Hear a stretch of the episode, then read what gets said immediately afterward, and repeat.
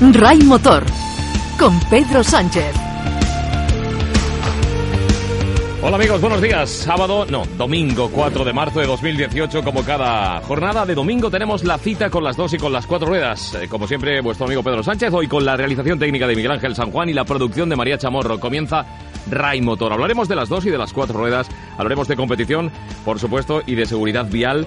Eh, daremos respuesta a vuestras preguntas o cuestiones o dudas eh, sobre automoción con automovilistas europeos asociados. Además, estrenaremos inmediatamente nuevo automóvil con Raimundo Angosta, Raimundo Angosto, y enseguida también recibiremos por aquí a Rafael López Ordóñez, otro de los Superman, personas que han superado un grave accidente y que, bueno, han tenido una segunda oportunidad y tienen a bien contarnos cómo les va la vida ahora después de ese accidente y dando soluciones previendo un poco lo que puede ocurrir y cómo eh, tenemos que hacer para que esto no ocurra, si se puede hacer. Bueno, pues con Rafael López Ordóñez también hablaremos en el día de hoy de esto y de otras muchas cosas que iremos adelantando a lo largo del programa. Así que bienvenidos, aquí comienza Ray Motor.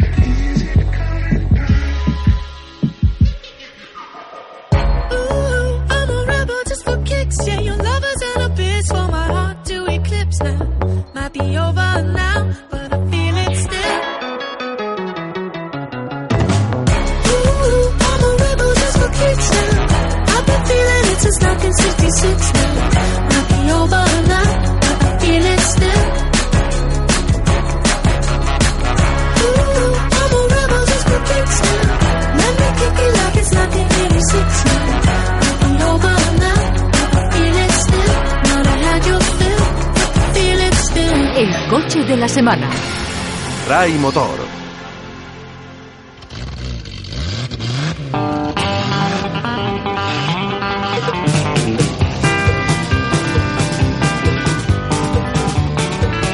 sintonía nos anuncia que tenemos coche nuevo, ya huele nuevo, de hecho. Bueno, pues eh, como cada jornada de domingo, Ryan Costa nos trae nuevo modelo, este de la marca Peugeot, el nuevo 508. ¿Qué tal, Ray? Muy buenas. Muy buenas, Pedro. Se presenta en estos días una berlina que se renueva por completo con un aspecto más deportivo y mayor tecnología.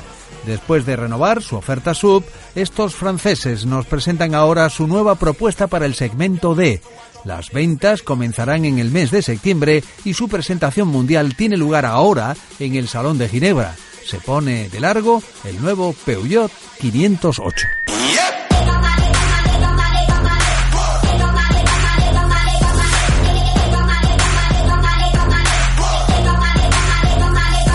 El Peugeot 508 llega con un diseño más afilado, 8 centímetros y 70 kilos menos, más compacto e imagen coupé, más futurista, menor altura, 6 centímetros menos, un perfil más agresivo y aerodinámico, 8 centímetros más ancho y una zaga que remata en un portón de grandes dimensiones.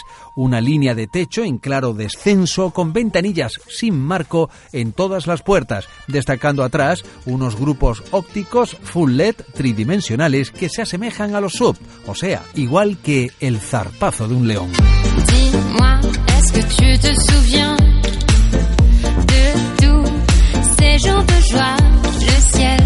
El habitáculo del nuevo Peugeot 508 ha sido mejorado de materiales y de dotación tecnológica. Volante achatado por arriba, más compacto y gran pantalla táctil con una instrumentación digital de alta resolución de 12,3 pulgadas, pero la pantalla táctil es de solo 8 pulgadas en la versión de acceso. Destaca una palanca de cambios de funcionamiento electrónico, entradas USB, tomas de audio en el apoyabrazos o un sistema de audio de la marca francesa Focal. El techo puede ser panorámico de manera opcional.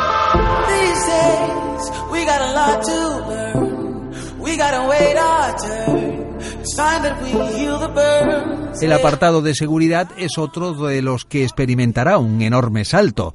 Podrá equipar un sistema de visión nocturna, control de crucero adaptativo con función stop and go, asistente de mantenimiento de carril, freno automático de emergencia con detector de peatones y ciclistas, alerta de atención del conductor, encendido automático de las luces de carretera, reconocimiento de señales de tráfico y un sistema activo de vigilancia del ángulo muerto. just keep it coming. Feel right, cut price, now I'm running. La oferta mecánica estará compuesta por dos motores de gasolina 1600 Purtech de 180 y 225 caballos y por tres diésel Blue HDI de 130, 160 y 180 caballos. Todos los propulsores se asocian de serie con la caja de cambios automática de 8 relaciones, a excepción del diésel de 130 caballos que podrá escogerse con una transmisión manual de 6 marchas. Dicen que en otoño de 2019 podría llegar una versión híbrida enchufable.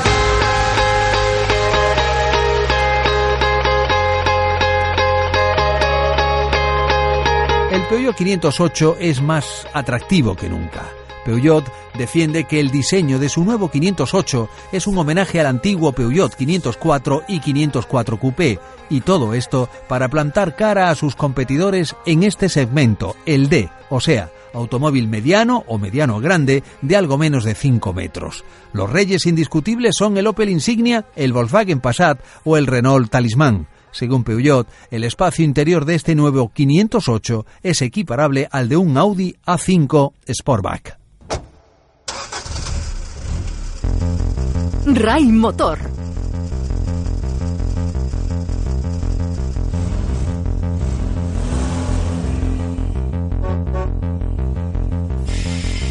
Y hablamos de nuevo de seguridad vial, lo hacemos dando respuesta a preguntas, a cuestiones, a dudas que nos surgen cuando nos ponemos al volante. Para ello, como cada mañana de domingo, contamos con la colaboración de don Mario Arnaldo, responsable de Automovilistas Europeos Asociados. Don Mario, muy buenos días. Muy buenos días, encantado de estar con vosotros una semana más. Hoy tenemos cuestiones, Mario, de Beltrán y de Juan Antonio. Dice Beltrán, ¿me pueden decir de cuánto es la multa si me cogen conduciendo sin carnet? ¿Qué me puede pasar?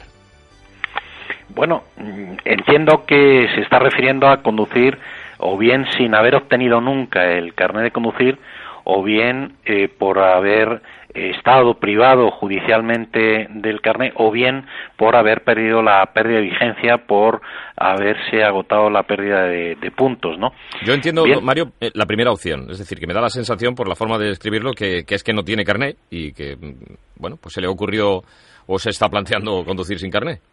Bueno, pues eh, vamos a ver, en el Código Penal establece una, una pena, en primer lugar, de prisión de tres a seis meses o la multa de 12 a 24 meses o, alternativamente, trabajos en beneficio de la comunidad de 31 a 90 días. Es decir, el juez tiene esas tres opciones. Pena de prisión de tres a seis meses o bien una multa de 12 a 24 meses, o bien un eh, fijar trabajos en beneficio de la comunidad de 31 a 90 a 90 días. Eh, para que sepas, en el caso de que decidiera imponer una sanción económica, estamos hablando que el sistema de días, la pena de días multa, eh, aquí estamos hablando de 12 a 24 meses, con lo cual 12 meses por 30 y se puede fijar una cuota mínima de 2 euros, pero la máxima es de 400 euros. Es decir, tiene que hacer esa multiplicación. La mínima serían 12 por 30 mm, días y por 2 sería la mínima. Y la máxima 24 meses por 30 y por 400 euros, porque la multa se fija en función de la capacidad económica que tenga cada persona, es decir, eh, en caso eh, de, que se imponga una multa, pues va en función de esa eh, capacidad económica. No es lo mismo un multimillonario, y así lo hemos visto, por ejemplo, cuando un, algún deportista, algún futbolista, pues ha cometido un delito de seguridad vial, se le ha impuesto sanciones muy importantes, ¿no?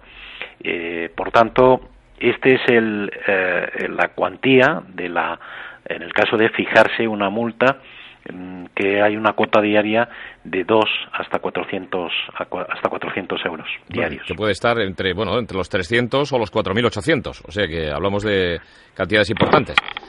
Sí, sí. Ah, bueno, pues eh, pero que, eh, insisto que está fijado el sistema de multas en el Código Penal está fijado en función de en función de eh, poder adquisitivo económica de cada persona, sí.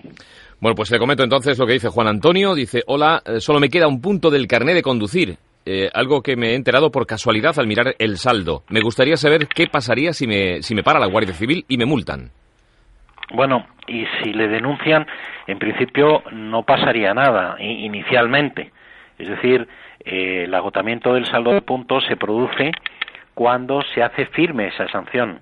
Es decir, si le para la Guardia Civil y le formula una denuncia, por ejemplo, con otra eh, sanción que pudiera tener una pérdida de puntos, por ejemplo, de dos puntos, eh, sí se quedaría a cero cuando eh, se le notifique la denuncia, él no formula alegaciones y la sanción se hace, se hace firme. Es decir, eh, no es desde que se comete la infracción la firmeza, sino cuando se notifica la denuncia y se le permite defenderse y ya se hace firme. En ese caso, si ya una vez firme la sanción, a los 15 días se anotaría esa nueva pérdida o detracción de puntos y eh, entonces ya su saldo quedaría a cero y se podría iniciar a partir de ese momento la eh, un procedimiento de pérdida de vigencia para privarle del derecho a conducir.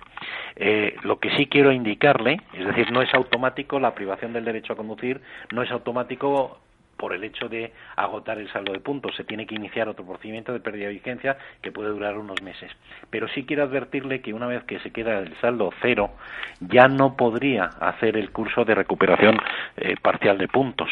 Por tanto, yo me parece que es un poco arriesgado y eh, que una persona tenga tan solo un punto y yo le recomendaría para evitar ese riesgo de que eh, luego tuviera o se le pudiera declarar quedar el saldo cero y pudiera declararse la pérdida de vigencia eh, y tuviera después que esperar seis meses sin conducir y luego hacer un curso de recuperación de puntos y luego hacer un examen, pues yo creo que eh, le aconsejaría que se pudiera apuntar, ahora que tiene, eh, le queda un saldo de un punto, que se apuntara en un curso de recuperación parcial para poder recuperar seis puntos más.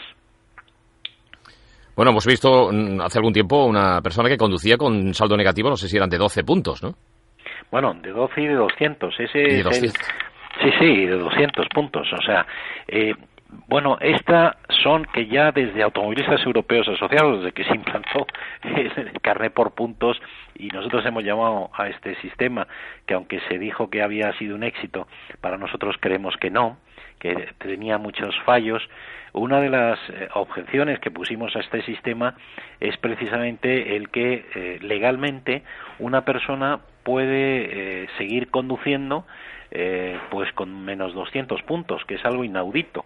Yo sí lo traslado al, al, al, al fútbol pues es algo incomprensible el que, por ejemplo, un jugador al que después de la amarilla se le saca la tarjeta roja pudiera seguir jugando en el terreno del juego y, y, pueda seguir pegando patadas, ¿no? Eh, porque la roja se le ha sacado por ese juego duro pues yo no he entendido nunca por qué el sistema español, y es una de las objeciones que desde el inicio pusimos, eh, mm, permita estas circunstancias, porque una persona cuando ya ha perdido su saldo de puntos a cero dice que más me da seguir pegando patadas y sigan haciendo burradas y ya eh, me da igual cero que dos mil. Eh, esto es algo que es inaudito. Y esto es de los fallos que tiene este carne por puntos típical hispanis que mm, yo espero que en la próxima reforma, aunque se han tardado desgraciadamente desde que informamos de todos los fallos que tiene este sistema desde el año 2006 que entró en vigor en julio del 2006, pues es que han tenido que pasar, ya va a hacer 12 años para que se empiecen a ir corrigiendo todos los fallos que tiene, que tiene muchos, sí. ¿Y esto solo ocurre en nuestro país o es generalizado? Existen otros, pero por ejemplo el modelo francés, que es el que según nos vendieron la moto, eh, era el que habíamos copiado, eh, cuando con la última infracción que se produzca, que da lugar al agotamiento del saldo de puntos, se produce automáticamente la pérdida del derecho a conducir. Eh, es que no se espera más. Sin embargo, aquí, como se diseñó mal y se hizo mal, eh, y tengo que decirlo, y el carnet por puntos lo que ha funcionado es la propaganda, pero el sistema en sí no ha funcionado nada bien y sigue teniendo muchísimos fallos. Empezó con que no se aplicaba con igualdad en todo el territorio nacional. Los ayuntamientos todavía no sabemos cómo lo están aplicando y hay muchos ayuntamientos que no lo aplican. Eh, en segundo lugar, se, no se aplicaba a extranjeros eh, ni residentes ni no residentes. A los residentes ya se les corrigió, pero ahora un turista viene aquí y no se le aplica el carnet por puntos. Eh, el, el, tema de, de no tiene sentido que, por ejemplo, una persona que comete un delito de seguridad vial, eh, sí eh, sigue teniendo intacto su saldo de puntos. Es verdad que luego tiene que hacer un examen, pero los puntos, y no tiene sentido. Oiga, ¿cómo es posible que a una persona que comete una infracción se le quiten puntos y a uno que comete un delito más grave no se le quitan puntos? puede determinar eh, la pérdida de vigencia del carnet, pero, pero no se le quitan puntos y esto es un absurdo. ¿eh? Y por tanto este sistema, y luego ya, ya no digo eh, el sistema informático para conocer la exactitud del saldo real de puntos. Porque el sistema informático que tiene la Dirección General de Tráfico eh, no funciona, tiene fallos desde el inicio y no hay seguridad jurídica de una persona que quiera pedir su saldo de puntos y sepa realmente cuántos tiene. Y por eso tiene el problema que eh, dice, mire, no me he enterado y tengo un punto. ¿Por qué? Porque hay falla, hay muchísimos muchísimos fallos el sistema del carnet por puntos español y por eso nosotros desde el inicio y seguimos diciéndoles un sistema típico hispanis y aquí esto se está y se pretende hacer una modificación que yo he pedido estar en esas en esas grupos de trabajo mm, se lo hemos manifestado a la Dirección General de Tráfico porque nosotros fuimos eh, los más activos defensores del carnet de traer a España el carnet por puntos pero no la chapuza que se luego se trajo y se nos pretendió meter aquí que eso tiene cantidad de problemas jurídicos y cantidad de confusiones que todavía hoy eh, ni siquiera sabemos qué naturaleza jurídica tiene la pérdida de vigencia, ¿no? Si es una sanción o no es una sanción. La última sentencia que hemos tenido que, mm, que ganar eh, y que es la primera, eh, hace 15 días, en la que a un automovilista al que no se le había notificado correctamente las multas, la primera noticia que tiene es cuando viene Hacienda y eh, Hacienda nos da la razón, anula la multa, pero resulta que eh, luego tráfico cuando le pedimos que, que, devuelvan los puntos, porque si Hacienda ha entendido que estaba mal notificada, mal tramitada esa multa, oiga, ya no solamente es que tengan que devolver la, la, cuestión económica, la parte económica de la sanción, sino también tienen que devolver la, la, los puntos. Y tráfico hasta ahora se ha estado negando sistemáticamente. Y dice, oiga, vamos a ver, ¿cómo es posible que a mí Hacienda me dice que está mal tramitada esta multa y por ese motivo me anula la multa, me anula la cuestión económica y usted ahora me diga que lo no, que Santa Rita Rita, que, que los puntos son míos. Pero oiga, que el hecho es el mismo, si está mal tramitado, la firmeza no la ha adquirido la sanción y usted no podrá anotar los puntos. Y bueno, pues eso hemos tenido que ir y se ha producido la primera sentencia judicial porque es que tráfico está haciendo un abuso del derecho un abuso del derecho porque está mal planteado. y está bajo la bandera de la seguridad vial está eh, está eh, cercenando derechos fundamentales. Y dicen mire oiga es que esto lo entiende cualquiera. La mochilita que decía Pere Navarro que era lo que acompañaba a la sanción que era la pérdida de puntos oiga si si, si no hay multa devuelva usted la mochilita no se la quede claro le pregunto ahora por los nuevos radares eh, que hemos visto de tamaño reducido que va a implantar la Dirección General de Tráfico, ¿no? que tienen más autonomía de, a la, la distancia de manipulación y control por parte de los agentes. Bueno, yo creo que tráfico, antes de empezar a, a, incidir otra vez en el tema de los radares, debería eh, clarificar y dar más transparencia a los programas de, a los planes de seguridad vial en relación con la velocidad, ¿no? La ubicación de los radares, la transparencia y acreditar si qué eficacia tiene desde el punto de vista de la reducción de víctimas eh, pues los radares cuando se instalan en un punto cuántos accidentes había antes y cuántos después no y es verdad que cada vez se tiende porque si no convertimos los radares en un instrumento de recaudación y esa es la sospecha que desde hace mucho tiempo pues tiene muchas personas de que los radares de tráfico igual que los fotorrojos igual que pues en lugar de, de estar eh, buscando la seguridad vial lo que está es buscando la, sacar los cuartos a, a los ciudadanos. Eh, estos radares de tamaño reducido pues lo que tratan es de que sean eh, más manejables para la administración. Es decir, esto no mejora la seguridad vial, puede mejorar la gestión para los agentes que los pueden llevar en una moto, aunque si bien es cierto todavía no hemos visto que estén operativos, eh, no hemos visto tampoco que se hayan homologado como eh, para utilizarlos como radares móviles, pudieran ser como instalación fija, ¿eh? pero no hemos visto todavía eh, publicado en el Centro Español de Metrología que tengan la oportuna homologación metrológica, ¿no? Y por tanto, pues eh, yo creo que todavía tardará unos meses en que pueda ser real. Pero insisto, me parece muy bien y se quiera convertir, pero hay que, mm, en el tema de la utilización de los radares, yo creo que tráfico debería y, todas las administraciones deberían hacer una eh, una labor didáctica y sobre todo para evidenciar que la finalidad que se persigue no es la recaudación sino la evitar que se produzcan las situaciones de riesgo no el éxito de un radar es que cada vez formulen menos denuncias y no cada vez más Claro, interesante reflexión, don Mario. Como siempre, le agradecemos su paso por el programa el día de hoy, que haya atendido las sugerencias a las cuestiones de Beltrán y Juan Antonio. Un saludo, que tenga un buen domingo. Un cordial saludo.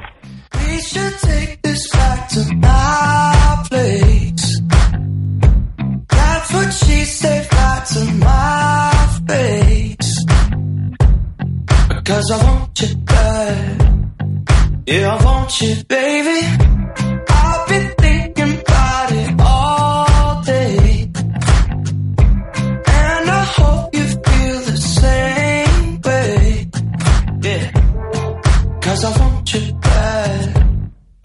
I want you, baby, slow, slow hands, like sweat dripping out.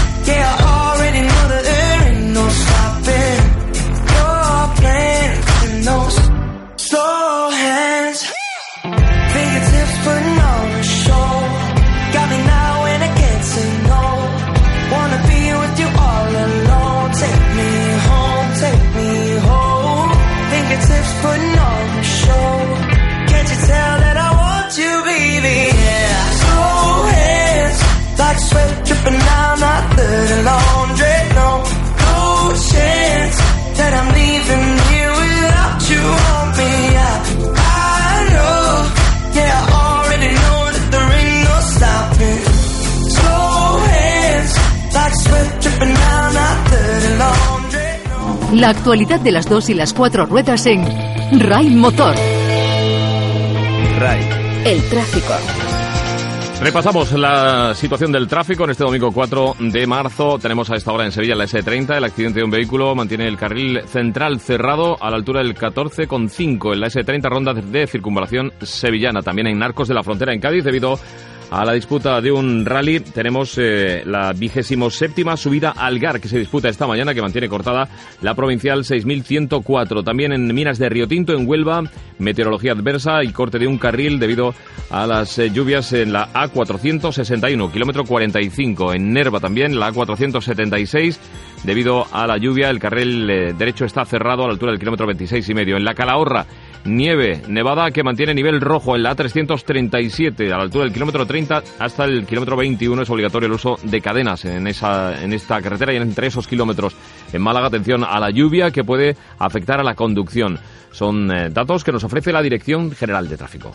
Consejos para conducir con lluvia. Si conducimos bajo la lluvia, debemos tener presente que la distancia de frenado es mayor, por lo que aumentaremos la distancia de seguridad con el vehículo delantero.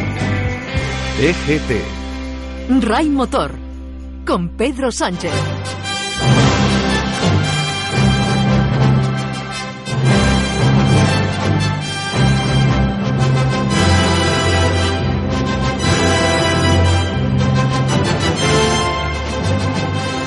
Y esta música nos anuncia cada mañana de domingo, eh, cada 15 días, que está por aquí eh, Rafael López Ordóñez. Eh, esta mañana de domingo, como siempre, saludamos bueno, pues a un superhéroe de los nuestros, al bueno de, Rafael, que ya está por aquí. Rafael, buenos días. Hola, buenos días, Pedro, ¿qué hay? ¿Qué ¿Cómo, tal? Cómo, ¿Cómo va la mañana? Pues encantado de tenerte un día más con nosotros para, para hablar de, de, historias personales, historias de, de, admiración, ¿no? Con que gente que nos traes después de accidentes, después del periplo complicado, ese, ese, ese giro que hay en la vida de un accidente, sea del tipo que sea. En este caso nos, nos solemos centrar en los accidentes de tráfico, pero hay otro tipo de accidentes que te, también, pues por circunstancias, te hacen dar la vuelta ¿no? en, en la vida y convertirte en, en, en, otra persona completamente diferente. Es como tú dices, ¿no? El, el segundo cumpleaños, ¿no? Exactamente, cambia, cambia la vida y tienes que, tienes que re, resetearte el ordenador y decir vámonos para adelante y, y, lo, y el que es, es capaz de resetearse pues si, eh, sigue luchando y sigue siendo igual de, de, feliz y sigue siendo igual de persona que era.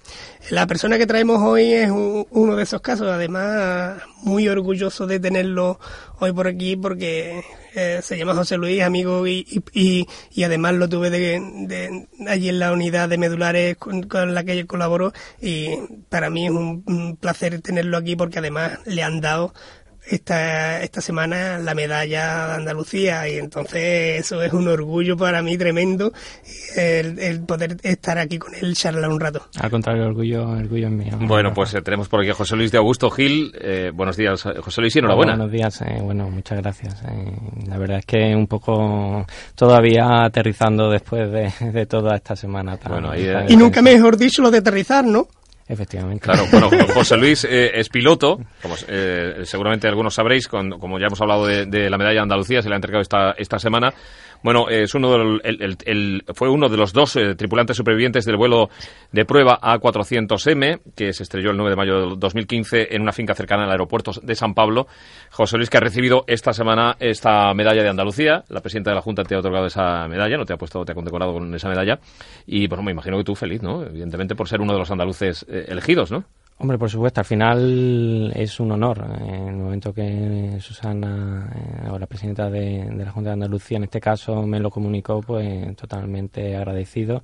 Y como he dicho en varias ocasiones, la verdad es que es una oportunidad de oro para, para poder conmemorar y rememorar a, a otros cinco compañeros que, que también fallecieron eh, en 2015 y, y, bueno, y también a todas esas personas que, que, trabajan en el sector aeronáutico en Andalucía, que, que es tan importante y que genera tanta, tanta riqueza. Aquí bueno, pues eh, nos alegra muchísimo, te damos la enhorabuena nuevamente, José Luis. Y bueno, con Rafael hemos hablado, cada, hablamos cada 15 días de esas historias, ¿no? De, de, de la pasar, pasar página, reescribir de nuevo la historia, en fin, cada uno lo, lo llama de una forma, ¿no? Eh, eh, él, por ejemplo, con su filosofía tan positiva, así como siempre, nos habla de, de, que celebra dos veces el cumpleaños. Me imagino que recibirás regalos dos veces, eh, Rafael?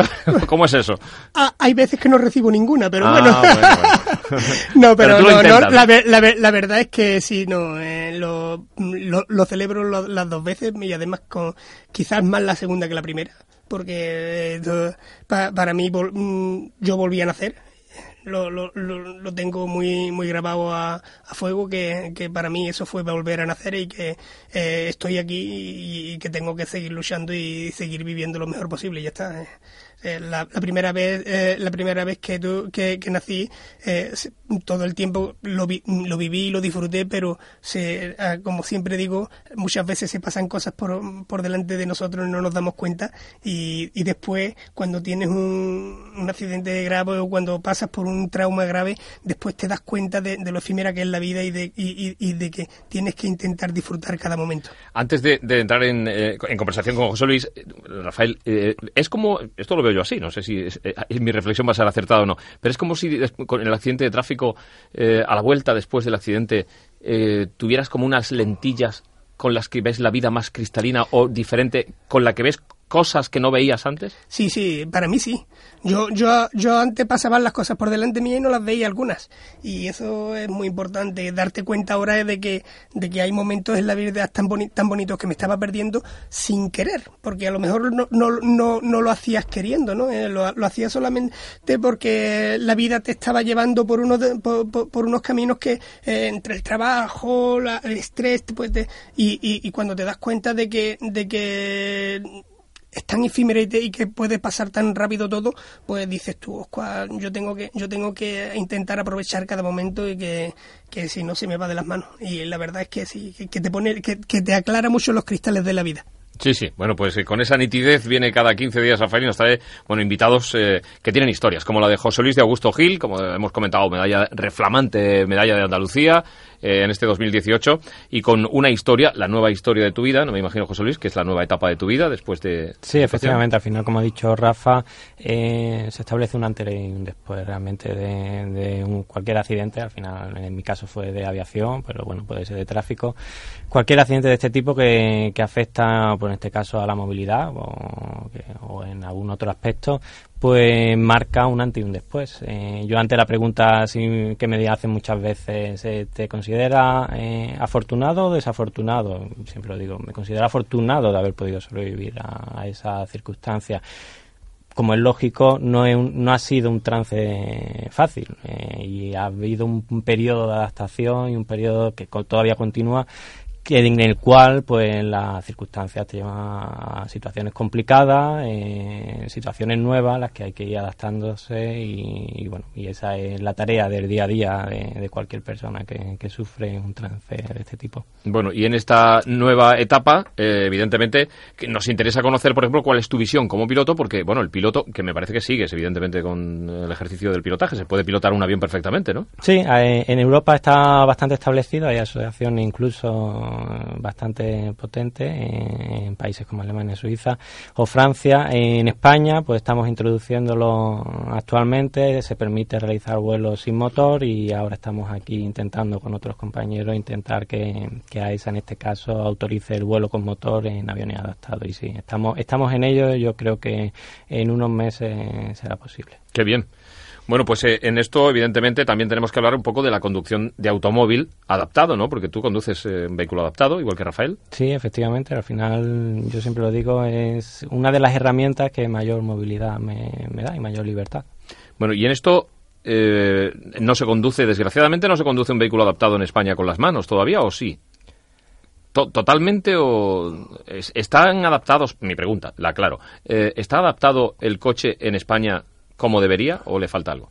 No, efectivamente. Es decir, actualmente en España eh, existe y las adaptaciones existen adaptaciones de todo tipo, tanto para gente con paraplegia, gente incluso con, con algún grado de tetraplegia. Es decir, las adaptaciones, la verdad es que están muy avanzadas y existen en el mercado muchísimas adaptaciones. La más normal, en este caso, pues la adaptación de coches automáticos, donde el pedal de aceleración y, y de frenada, pues van en, en mano, bien con diferentes soluciones, ¿vale?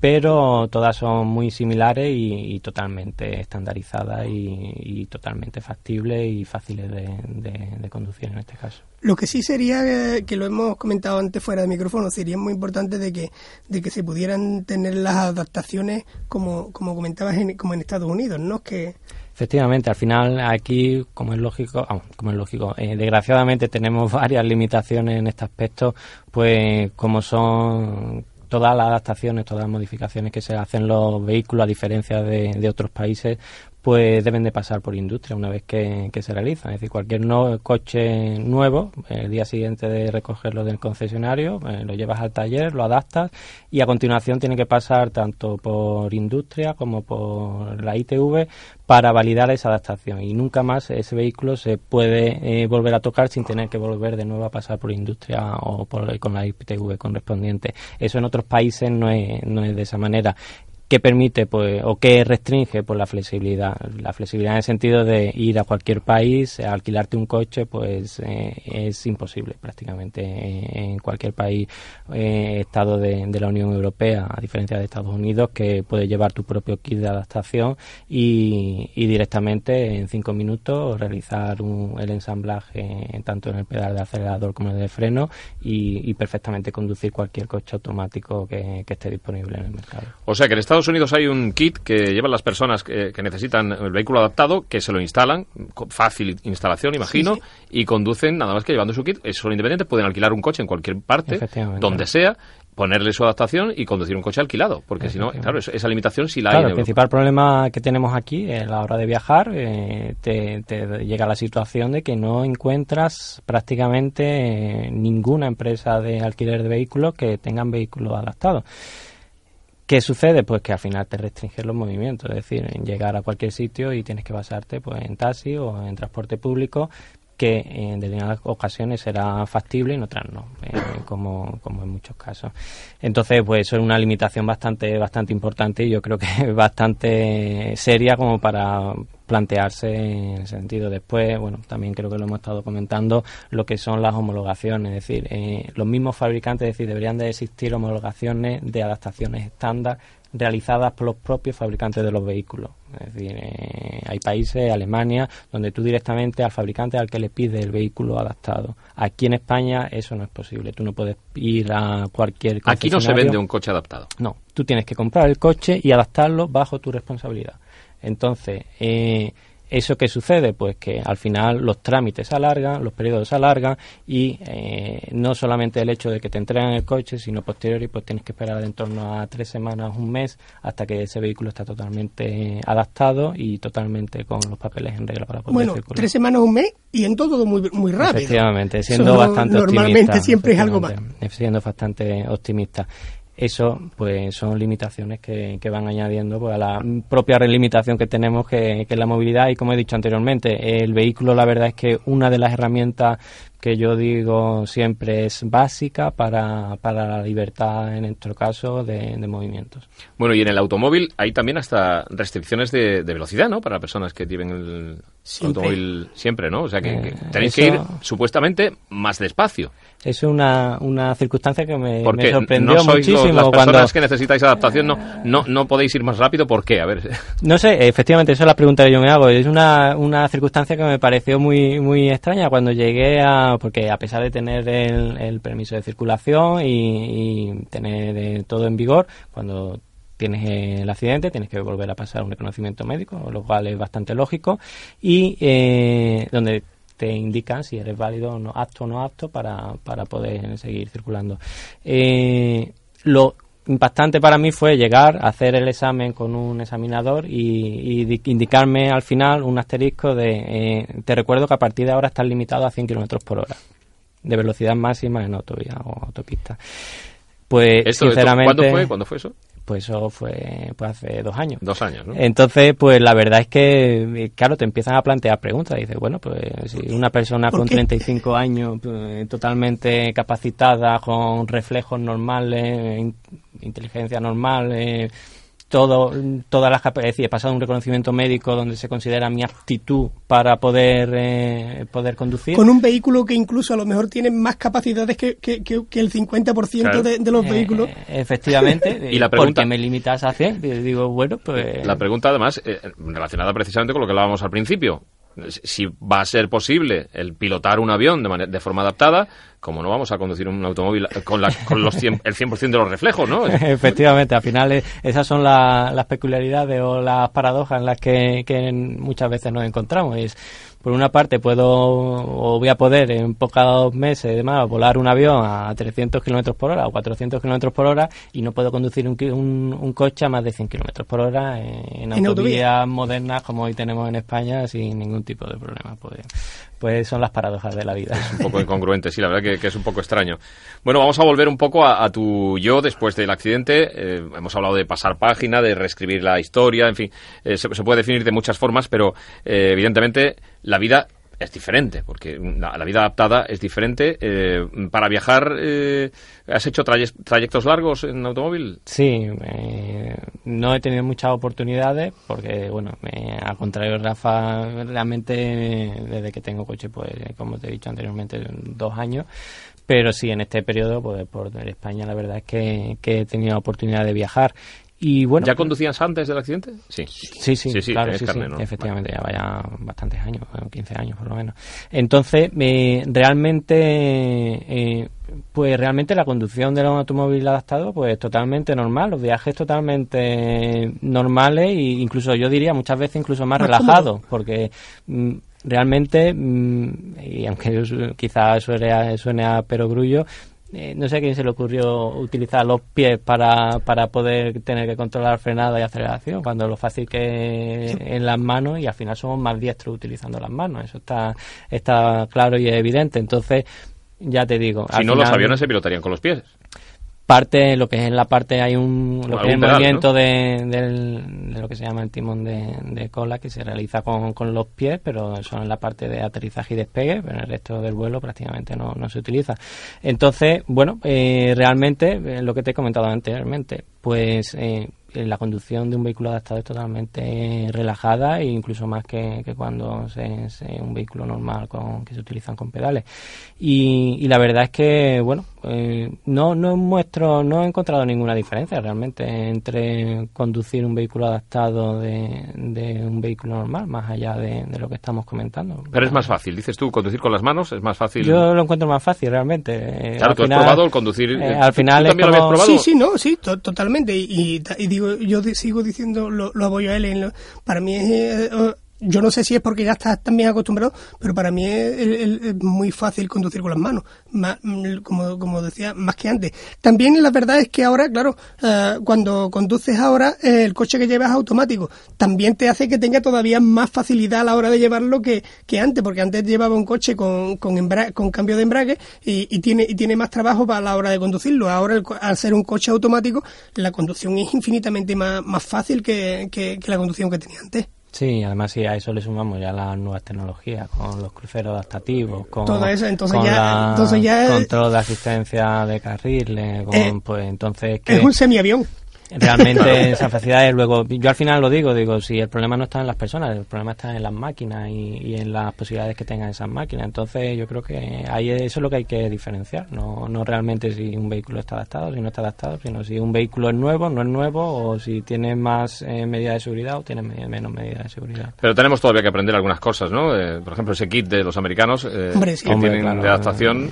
Ah, hay, que, hay que aprender todavía tanto de sí al final todos tenemos que aprender de todo y seguro que ellos también tienen que aprender parte parte de, temas nuestros. Pero bueno, en este caso en concreto, la verdad es que, que lo del tema de kit, de las adaptaciones, de los tiempos de retraso, pues son cosas que se deberían de mejorar y que, y que se deberían de poner punto y final. No podemos estar en un mundo tan burocrático desde el punto de vista que están limitando la movilidad de las personas. Y en general, en el tráfico, esta, esta pregunta para los dos, eh, eh, ¿está eh, adaptado el, tráfico en general? ¿Está preparado para las personas que conducen vehículos adaptados? ¿Es igual realmente? Mm, yo lo veo prácticamente igual. Está, ¿O falta algo? En el tema de la conducción lo veo prácticamente igual. puedes tener más o menos problemas solamente en el tema de aparcamiento, eso sí En el tema de aparcamiento sí puedes Por tener las más- distancias, ¿no? No, Que solamente necesita, el no, espacio que necesita. Exactamente, por, por el ancho que nece- necesita siempre un poco más de ancho y tiene y tiene y, y muchas veces no- la- una mayoría no te lo respetan, ¿no? En, eh, eh, en ese sentido es, es donde hay que tener un poco, pero ya eso entra no entra dentro de las normas de las normas, sino dentro del civismo. Eh, eh, eso entra dentro del, del civismo de las personas que son, que, son el resto de usuarios que no respetan las normas y que, que están ahí, o sea, que esas se saben que, que se necesita y que, y, se- y que cuando tú pintas una placa un- un- un- en el suelo, una plaza de aparcamiento, le das más anchura a esa plaza de aparcamiento es por algo. Claro, O sea, que eso pero, no- vamos, que- pero vamos a dejarlo claro que hay gente que todavía no eh, protesta porque ve la plaza de, de- de aparcamiento de menos válido eh, grande.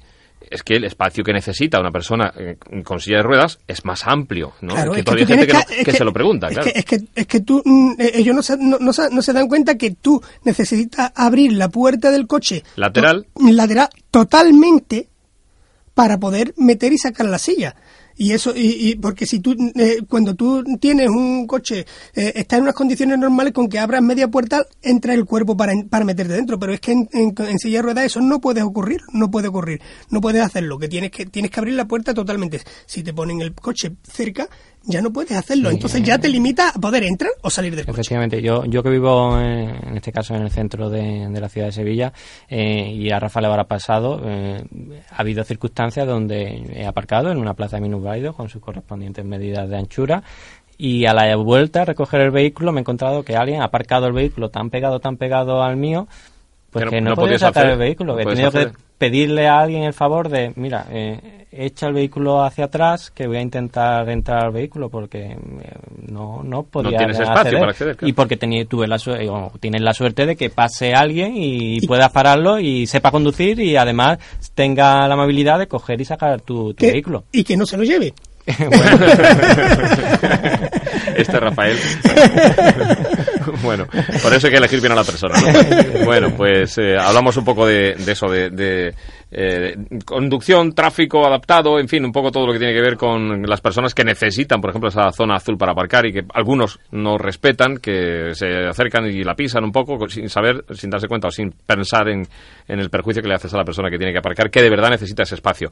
En fin, José Luis, eh, en lo personal, la vida, me imagino que a- en la actualidad... Tengo que, tenemos que darle la enhorabuena, por- no solamente por, por esa... Por la esa- medalla de Andalucía. Sí, no, no, no. Hay, hay otro, pa- para mí, que yo creo que para él incluso se- es más importante que la medalla, Por eh, porque, porque es que acaba de ser padre. Ah, pues enhorabuena. Sí, sí, enhorabuena. eh, ese es otro cambio en la vida, En la vida. ese para todo el mundo, realmente. Sí, to- y tanto que lo es, sí, sí. Efectivamente, entonces nada, eh, hace una semana sí que estoy todavía en el curso acelerado de, ¿De de adaptación? paternidad y Pero la medalla no te la han dado por eso, ¿verdad?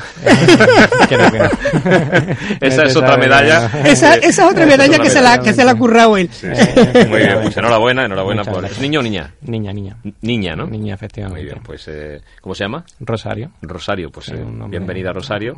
Y nada, yo lo que sí veo, por supuesto, es que eh, te has, eh, bueno, mm, como que te has eh, reinsertado, como utilizó por aquí hace, hace poco tiempo, eh, me parece que fue Nacho, el anterior. eh, Sí, sí, Nacho, que hablaba de la reinserción, Nacho ¿no? Isair. Que me pareció un poco fuerte la palabra, porque decir, ya me he Sí, re- sí. reinsertado, ¿no? Él lo utilizaba así un poco, que es un término Sí, que asociamos A, otra- a otras cuestiones, pero mm, yo lo que digo es que ya evidentemente con normalidad, ¿no? Aparte, aparte de que también hay un hay una palabra que, que, que, no- que ya la hemos repetido mm, alguna vez que, que la que la nos la trajo eh, de Damián. Sí. ¿Recuerdas a Damián? Damián, Y, Damián. y que decía, dice, eh, este proceso nuestro tenemos que pasar un duelo.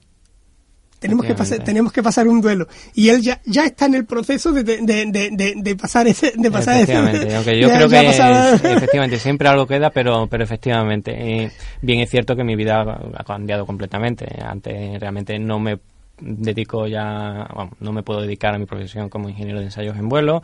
Eh, he tenido que cambiar en lo que es la parte del trabajo, vida laboral, un poco eh, reconducirla. En este caso, pues dedicarme sobre todo ahora mismo a lo que es la continuar la, la rehabilitación y, y bueno y después pues con proyectos como, como te he comentado anteriormente en este caso de- del vuelo vuelo adaptado aquí en España o, o bueno o ya temas más concretos, pues como conferencias, charlas y demás, pues a pilotos de transporte de líneas aéreas y, colegios y demás, pues bueno, un poco para concienciar y, y, un poco para para actuar un poco al menos de, de, no me cuesta decir de ejemplo pero bueno de motividad o de motivación para, para otras personas de que vean de, eh, de que bueno que, que, las cosas se pueden conseguir y que, y que uno se puede adaptar y, que no, no, hay problema y que realmente efectivamente Rafa somos personas normales que vamos por la calle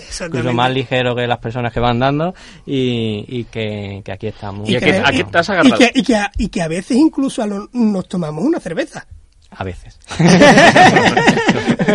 bueno, ¿a qué te has agarrado, José Luis? Porque eh, en el caso de Rafael, lo tengo clarísimo, nueve Ironman completados, eh, está claro que eso te da una, ya no solo fortaleza física, te da una fuerza mental, el, deporte es tremendo. Pero en tu caso, ¿qué, ¿a qué te aferraste? ¿A qué te has aferrado un poco para como ayuda, no?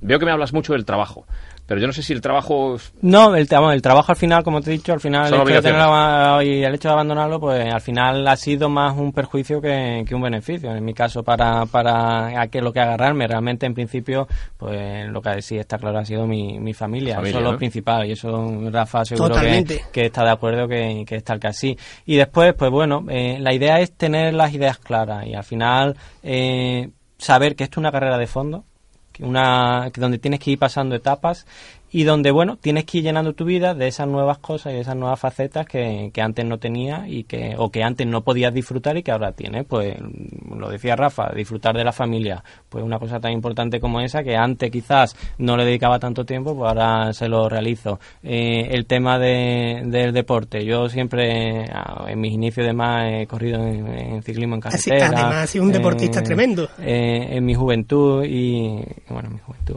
En tu juventud, no digas eso, hombre, no digas no me digas eso, se Como si fueras una persona mayor, eh, ya yo eh, entonces, ¿qué, debo de pensar yo? ¿Y, Rafael. Eh, entonces, pues bueno, eso te da una serie de valores que, que hacen que, que bueno, que, que te sepas concentrar en aquellas cosas importantes que tiene la vida y un poco dejar las cosas que son menos que son menos importantes pues en un segundo plano y, en ello. Y ya te digo eh, principalmente familia rehabilitación que como te he comentado todavía sigo tema de deporte que, también lo hago prácticamente todos los días. Eh, ¿Tienes handbike también? Demás. Todavía no, está, en ello, está en ello. Eso es otra puntualización. Me da tanto miedo el tráfico de la ciudad y en carretera que, que como ciclista en bici eh, lo he pasado tan mal, incluso he tenido compañeros que, que han fallecido eh, realmente me cuesta mucho dar el paso de, utilizar y volver a subirme en una pero, en este pero, pero, pero ya me ha comentado que va que, que, ya se, ya se está planteando lo de la handbike de montaña. Efectivamente para quitarnos de la carretera de la carretera sí. es algo que yo hacía también yo eh, eh, solamente camino yo la carretera es que el respeto es yo, yo desde que la tengo hago más kilómetros de montaña que de carretera. Eh, con la de carretera hago, lo, lo, lo que más hago es rodillo eh, para, para adaptarme al movimiento de la carretera, que, es muy parecido, pero bueno, pero para adaptarme un poco más específico a ese movimiento y la, y la verdad es que mm, la libertad que me está dando la montaña para mí es tremenda. Es muy bonita. Eh, para, para mí es... Ah, por cierto, tengo que avisaros que mm, pronto inauguramos una, unas nuevas vías verdes adaptadas en Marchena que, van a ah, estar que, van a estar que serás tú precursor de la idea no me imagino uno, uno, de, los, ideólogos del proyecto. bueno, está bien. Ya cuando cuando llegue su momento me lo, me lo comentas. Pues José Luis qué edad tienes 35. 35, en su, en su juventud, decía.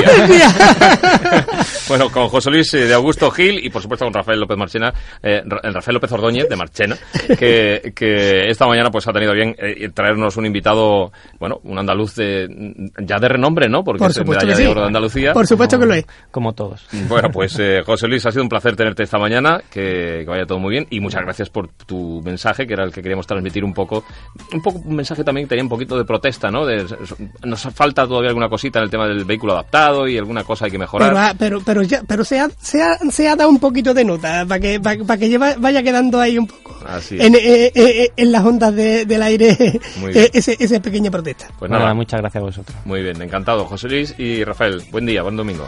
Venga, gracias a ti Pedro y nos vemos. La actualidad de las dos y las cuatro ruedas en Ray Motor.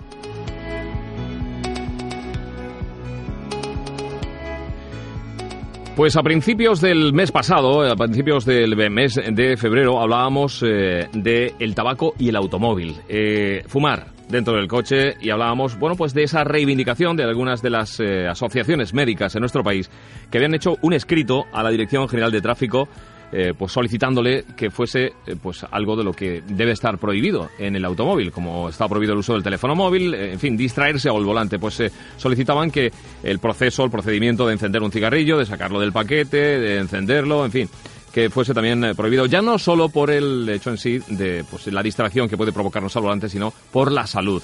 Y en esa fecha, pues evidentemente hablábamos con eh, uno de los eh, médicos, el doctor José Ignacio Granda, neumólogo y coordinador del área de tabaquismo de SEPAR, la Sociedad Española de Neumología y Cirugía Torácica, en aquella fecha y hablábamos y nos comentaba un poco las eh, circunstancias por las que no era aconsejable no fumar en el automóvil y por las que solicitaban a la Dirección General de Tráfico que se prohibiera el fumar en el automóvil. Y a partir de ahí, pues eh, evidentemente, pues me imagino que a raíz de esa solicitud se ha creado un bulo en Internet, eh, algo que no es eh, cierto, de que está prohibido y que la multa puede llegar a 4.000 euros. La DGT ha salido al paso, llegó a, poner un tuit en el que desmentía esta, este rumor, decía fumar mientras, este, este era el tuit de la Dirección General de Tráfico, dice fumar mientras se conduce no es infracción. Puede ser sancionable si se hace provocando distracción o poniendo en riesgo la seguridad vial. El tuit de la Dirección General de Tráfico del día 20 de febrero. Bueno, pues eh, se ha puntualizado desde la DGT que aunque efectivamente no está prohibido como tal en el coche, las autoridades sí que pueden sancionar eh, pues a los que identifique distraídos o que estén poniendo en riesgo la seguridad vial. Bueno, pues eh, vamos a recordar precisamente los motivos por los que estas asociaciones médicas nos contaban aquí en Ray Motor hace unas fechas, precisamente el por qué solicitaban a la Dirección General de Tráfico eh, que, se prohibiera fumar en el automóvil. Una es claramente la, salud, es decir, afecta a la salud propia del conductor, eh, aunque sea un excitante la nicotina, pero tiene otros componentes que pueden, digamos, disminuir su capacidad cognitiva, motora y refleja. Y por otra parte, la salud de los acompañantes, ¿no? Sobre todo, sobre todo, y esto está perfectamente estudiado y existe evidencia suficiente, pues si van menores, niños o embarazadas eh, en ese coche, además, lógicamente, de otras personas adultas, etcétera, pero sobre todo quizás insistimos más en menores y embarazadas, ¿no? Y luego, por otro lado, pues también, como usted muy bien dice, la seguridad, es decir, hay que distraerse para para poder ir cogiendo aquello que es necesario para encender un cigarrillo, ¿no? Está prohibido fumar en espacios cerrados porque es el primer contaminante de esos espacios cerrados, lo era, ¿no? Y eh, en el momento actual todavía en los eh, coches, eh, vehículos en general, pues se puede seguir fumando sin ningún problema, ¿no?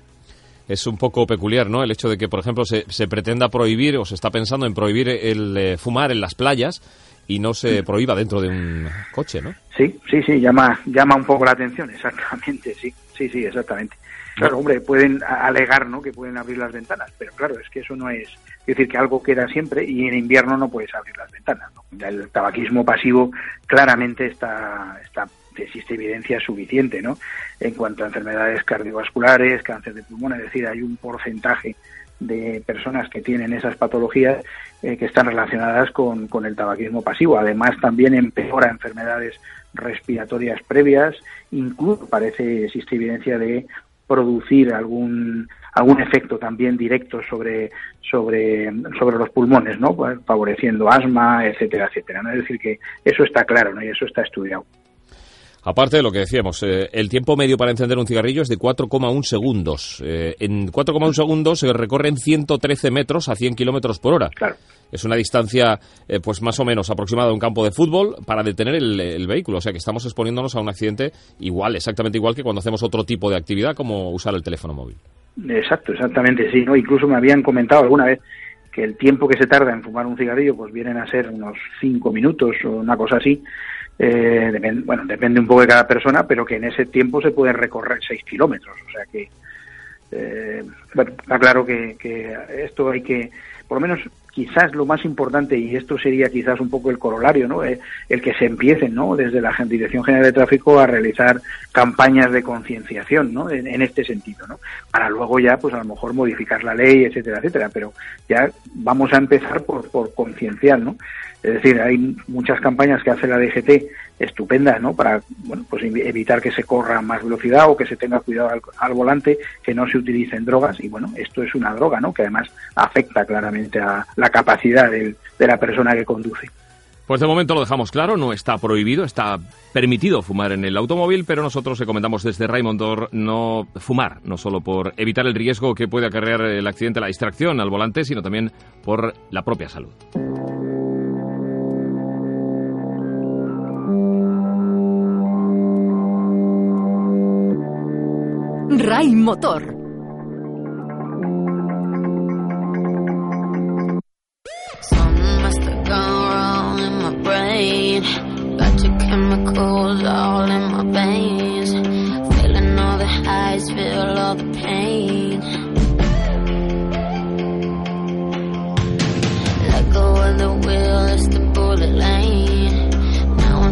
red, not thinking straight.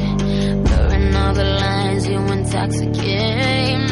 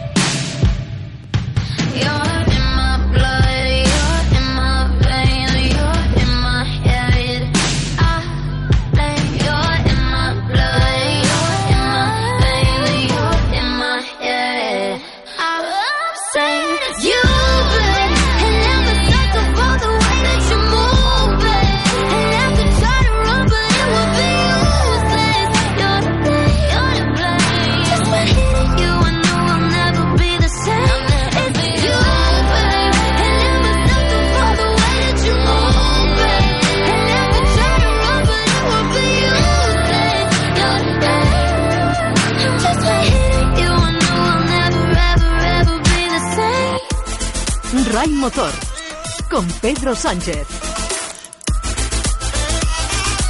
Lo hemos contado esta mañana, tenemos cortado el tráfico en la provincia de Cádiz, una carretera para la disputa, para la, para la celebración de esa vigésimo séptima cita de la subida al GAR, que tiene lugar este fin de semana y que organiza la Escudería Sur. Bueno, pues eh, desde primeras horas de esta mañana está cortada en Arcos de la Frontera la provincial 6104, acontecimiento deportivo del que hablábamos la semana pasada con Paco Galera, precisamente presidente de la Escudería.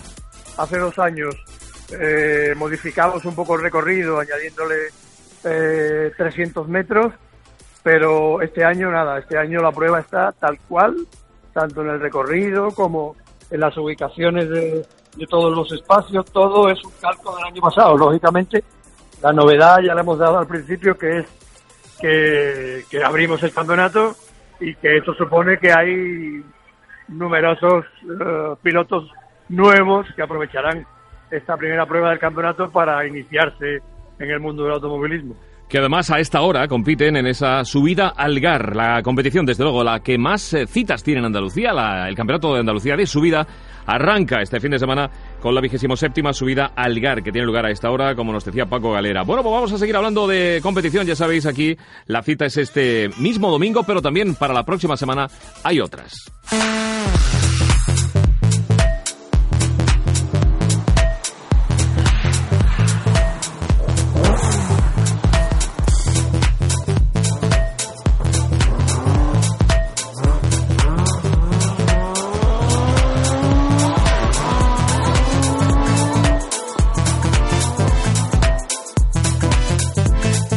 Hablamos nuevamente de competición en Ray Motor y es que tenemos citas a la vista. Algunas este fin de semana afectadas por la lluvia, otras para el próximo fin de semana, como la segunda cronometrada Zurgena, 10 y 11 de marzo. Es la primera prueba del Campeonato de Andalucía de cronometradas que se va a disputar en esta localidad almeriense, en Zurgena, organizada por el Automóvil Club Balcón de Almanzora, como dirían los toreros, si el tiempo no lo impide, pero esperemos que sí, que se pueda disputar ya la próxima semana. Vamos a saludar a Salvador Segura, que es presidente del Club Deportivo Balcón de Almanzora. Salvador, buenos días. Hola, muy buenos días. Decía lo del tiempo. Este fin de semana, vaya tela, pero el fin de semana que viene esperemos que no, que no sea así, ¿no?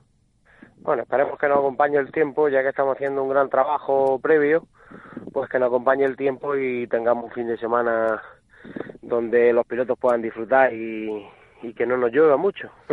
Bueno, comienzan, eh, eh, comienza el Campeonato de Andalucía, ¿no? Esta es la segunda ocasión que en Zurgena tiene lugar la prueba de cronometradas, en esta ocasión abriendo el campeonato, ¿no? Sí, es la segunda cronometrada al paraíso del interior de Zurgena y, es la primera prueba del Campeonato de Andalucía, como bien decís, y dentro de la de una copa nueva de que se ha hecho a nivel provincial en la Almería, también es la primera prueba puntuable, donde habrá unos premios finales bastante importantes.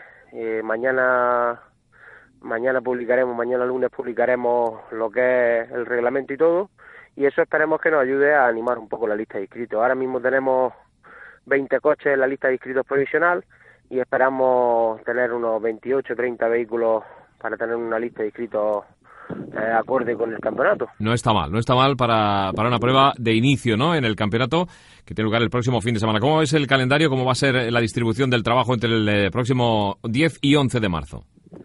Bueno, pues el sábado a partir de las 3 de la tarde tendremos las verificaciones administrativas y técnicas en la Plaza del Olmo de Zurgena y terminarán sobre las seis y media a las 7 de la tarde. Eh, al día siguiente tenemos lo que es la cronometrada en sí, que son cuatro subidas que se hacen este año. Como novedad sale desde el centro de Zurgena, del corazón de Zurgena, a la carretera que sube hacia Lubrín y es una carretera muy muy apetitosa para los pilotos y donde se puede dar bastante espectáculo. Eso va a ser el programa a las diez y media de la mañana se recortará la carretera y la cronometrada empezará sobre las once y cuarto de la mañana. Y tendremos, como bien digo, tenemos cuatro mangas, una de entreno y tres oficiales, y ahí se dictaminará el, campeón de la cronometrada y, el primer vencedor de una prueba del Campeonato Andalucía 2018. Y después eh, la entrega de trofeos, ¿no? Imagino, reunión eh, para almorzar y demás, ¿no? Sí, eh, cabe destacar también que este año, como bien dice, la entrega de trofeos y premios eh, se van a dar en unos premios en metálico, donde el Ayuntamiento de Zurgena ha hecho un esfuerzo y se van a repartir 1.500 euros a repartir entre los vencedores de cada clase. Y eso también es de agradecer el esfuerzo ese que el Ayuntamiento hace. Entonces esperamos que la lista nos acompañe también gracias al esfuerzo de esta gente. Muy bien, pues eh, entonces en esta segunda edición hay algunos cambios en relación a la primera, ¿no? Sí, tenemos, como bien digo, tenemos la salida desde el centro, desde el mismo corazón de Zurgena. Sale en una avenida que hay muy bonita allí, que hay bastante movimiento y allí lo único pues es que tenemos que, doblar casi el tema de la seguridad, el tema de voluntarios para la seguridad y de protección civil, guardia civil y demás por el tema ese, de que salimos de Zurgena y aquello hay que protegerlo muy bien. Y esa es una de las novedades. La siguiente novedad es lo que hemos dicho de los premios metálicos y, esperemos que se siente en el calendario ya esta prueba, que es el segundo año que la hacemos. Muy bien, bueno, esa parte que nos dices que está dentro del pueblo, pues evidentemente lleva una seguridad más amplia, ¿no? Por aquello de que, bueno, sale del mismo centro del, pueblo, de la localidad. Sí, sí, sale del mismo centro y ahí vamos a necesitar casi doblar el tema de voluntarios mm, para el tema de la seguridad. Siempre nuestra máxima, siempre lo digo cuando me hacen cualquier entrevista y lo ponemos luego en, marcha. El tema nuestro es la seguridad. lo primordial para nuestro club siempre que organizamos una prueba, bien sea de automovilismo o bien sea de motociclismo, que la semana pasada también organizamos la Macael Extreme, que fue un éxito total. Eh, nuestra máxima es la seguridad y que nada, que todo transcurra sobre, sobre la marcha. Eso mismo te, iba a preguntar por el, la Macael Extreme, de la que hablamos también aquí en Ray Motor hace unas fechas. ¿Cómo salió? Todo bien, ¿no? Salió de maravilla, salió de maravilla y con muy buenas expectativas de cara a 2019, donde el alcalde de la localidad y todo el público que asistió se quedó maravillado porque tenemos las canteras de aquí del mármol blanco, que es una pasada para hacer este tipo de, de extremo, de enduro extremo. Y de cara a 2019, como digo, probablemente Macael esté dentro del calendario nacional de extremas en moto. O sea que eso ya es una buena noticia y esperemos que después de este año que ha sido un éxito, en 2019 lo tengamos de nuevo. ¿Cuándo se puede confirmar ese, ese hecho, ese detalle? Pues ese detalle lo podremos confirmar para mitad del año, ya que el presidente de la Federación Andaluza de Motociclismo, Juan Álvarez, está peleando bastante con la Federación Española, está en relación con ellos para ver si dentro de, un calendario que se quiere hacer de cuatro o cinco pruebas puntuales a nivel nacional, Macael entra dentro del calendario ese nacional y sería la única prueba en Andalucía. Pues nos alegra, ya lo habíamos comentado aquí en el programa. De todas formas, eh, muchísima suerte en ese empeño. Para mediados de año más o menos sabremos si estará en el Nacional o no esa prueba de, de, Macael. Y, por supuesto, para el próximo fin de semana la cita es en Zurgena. Segunda cronometrada, próximos 10 y 11 de marzo, primera prueba del andaluz de cronometradas. Pues gracias a los dos, Segura, presidente del Club Deportivo Balcón de Almanzora. Que salga todo muy bien el próximo fin de semana. Que tengáis buen día. Gracias a vosotros una vez más y estamos en contacto.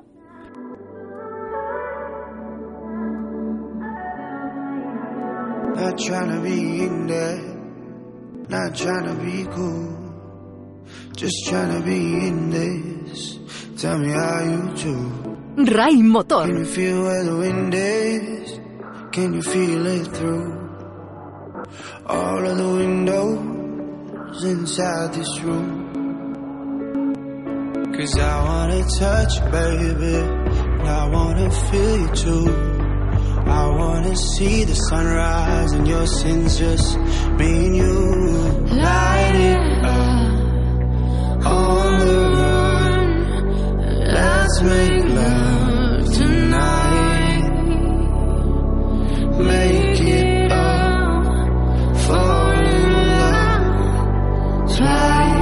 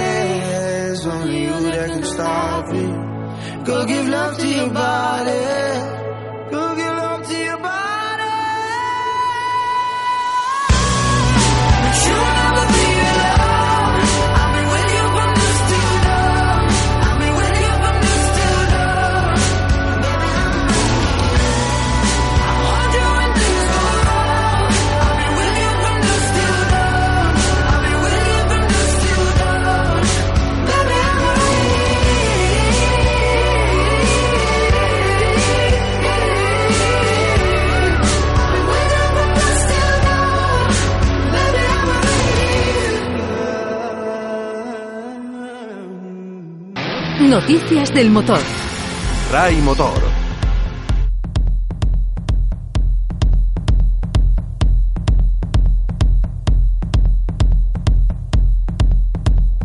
Las 11.30 minutos de la mañana, jornada de domingo 4 de marzo. Vamos a repasar la actualidad en esta jornada de domingo. Vamos a echar un vistazo a las alternativas o propuestas que presenta este fin de semana en cuanto a competición deportiva. Tenemos, como sabéis, eh, en disputa a esta hora esa cita en Algar, la subida que abre el Campeonato de Andalucía de Subidas de Montaña. Este fin de semana, además, estaba prevista la disputa del CAM, del Campeonato de Andalucía de Mini Velocidad en el karting de Alcalá del Río, pero el temporal de viento y lluvia ha hecho que se haya tenido que aplazar el estreno del eh, Campeonato de Andalucía de mini velocidad hasta una nueva fecha, aún por determinar. No está la pista, el asfalto para eh, andar compitiendo con todo este temporal y menos en los eh, más pequeños. Este fin de semana, como sabéis, sí que se disputa la subida al Algar, como decíamos, coeficiente 5. En este momento tiene lugar esa prueba que abre el Campeonato de Andalucía de Subidas. También el próximo domingo 11, el Campeonato de Andalucía de Cross Country 2018 está previsto que se dispute en Valle del Genal, Cross Country, organizado por la Federación Andaluza de Motociclismo. La Federación Andaluza de Cronometradas, eh, es decir, de la prueba de cronometradas, nos trae eh, a Zurgena el próximo sábado, día 10, y el domingo 11, la prueba, la primera también como ya comentábamos, eh, de cronometradas. También el domingo 11 de marzo, motocross, el Campeonato Interprovincial Sevilla-Huelva-Cádiz, Trebujena, Trofeo Provincial de Motocross, eh, organizado por el Club Deportivo Motocross Provincial de Sevilla. El domingo 18 nos vamos hasta Torre del Campo, en Jaén. El Club Deportivo Trial Torre del Campo organiza la primera prueba de trial del Campeonato de Andalucía. Será el décimo primer trial Villa de Torre del Campo. Además, la tercera cita del Campeonato de Cross Country prevista para el primero de abril finalmente se va a disputar el domingo 6 de mayo al no obtener la organización los permisos de la Dirección General de Tráfico al ser domingo de resurrección esa fecha. Nos situamos en el circuito de Jerez porque vuelve a coger la semana próxima el martes día 6 y desde el martes hasta el día 8 los entrenamientos oficiales para las categorías más pequeñas del Campeonato del Mundo de Motociclismo, las de Moto 2 y Moto 3. Los grandes, recordemos, están en Qatar. La- los entrenamientos se han realizado hace, bueno, pues eh, unos días, eh, eh, en- hace un par de semanas, de este- en este mismo escenario, en los que ambas clases pulverizaron sus respectivos récords. Tanto Moto 2 como Moto 3 vuelven al circuito de Jerez. Recordamos que en los pasados test de febrero eh, era el piloto español de Moto 2 Alex Márquez con, eh, hizo un estratosférico registro de 1.40.926 marcado el último día. Los entrenamientos, por cierto, estos eh, próximos días, desde el martes hasta el día 8, eh, van a ser pues abiertos al público y podrás seguirlos sin coste desde la tribuna X1. Y en el Campeonato del Mundo eh, de eh, motocross tenemos a uno de los nuestros, campeón del mundo donde los haya, el grande José Antonio Butrón, el andaluz, Argentina. Eh, acoge este fin de semana eh, la cita inaugural del Mundial de Motocross. Esta temporada el certamen cuenta con 19 carreras, las, la más importante para España es la que se va a disputar en Castellón, en el Red Sun, en los próximos 24 y 25 de marzo. Pero primero esta prueba de Argentina, como decimos este fin de semana, en la que Butrón participa en la máxima categoría, MXGP, mientras que Iker Larrañaga y Jorge Prado, otros dos españoles, lo harán en MX2. Para Butrón se inicia una temporada en la que espera mejorar los resultados de la pasada. Larrañaga, que llega motivadísimo después de su fantástico trabajo, tanto en el Campeonato de España, donde cuenta sus participaciones, eh, sus como victorias, como en las pruebas de Supercross, en las que ha estado a nivel internacional. Tiene como objetivo estar entre los puestos de delante en todas las carreras, como el nuestro. El gran José Antonio Butrón, al que deseamos toda la suerte, no solo en esta prueba de este fin de semana en Argentina, sino para el, eh, a lo largo de todo este campeonato, a lo largo, que- a lo largo de el ancho y largo del Campeonato del Mundo, que comienza precisamente este fin de semana el Campeonato del Mundo de Motocross. Ray Motor. con Pedro Sánchez. RAI. El tráfico. Volvemos a echar un vistazo a las carreteras andaluzas. Cuidado con el agua, cuidado con el viento también en la costa, principalmente. Tenemos eh, en Canillas de Aceituno, en Málaga, la- un obstáculo fijo, meteorolo- meteorología adversa. En, del kilómetro 0 al kilómetro 8, extreme la precaución en la provincial 4106. En Sierra Nevada, atención a la nieve que cae. Es obligatorio el uso de cadenas o neumáticos de invierno entre los kilómetros eh, 25 al 32. Eh, como sabemos, eh, neumáticos de invierno o uso de cadenas obligatorio. Carretera cortada en Arcos de la Frontera para la disputa de la subida al Gar. En automovilismo, la provincial 6104. Se disputa a esa hora esta subida al Gar. También en Minas de Río Tinto, en la A461, la meteorología adversa mantiene un carril cortado a la altura del kilómetro 45 en la 461. En Nerva igualmente, en la A476 eh, por la lluvia, cuidado en el kilómetro 26 y medio. Y como recordamos, en la Calahorra está cortada el tráfico la autonómica 337 debido a la nieve a la altura del kilómetro 21 hasta el kilómetro 30. En ambos sentidos es obligatorio el uso de cadenas. Son datos de la Dirección General de Tráfico. Consejos para conducir con viento. Si conducimos con viento soplando en la carretera, en los adelantamientos, cruces con otros vehículos, salidas de los túneles y en general lugares poco protegidos de la carretera, se pueden ocasionar golpes de viento, por lo que deberá prestarse atención a estas situaciones para evitar pérdida de dirección y vuelco. DGT spinning over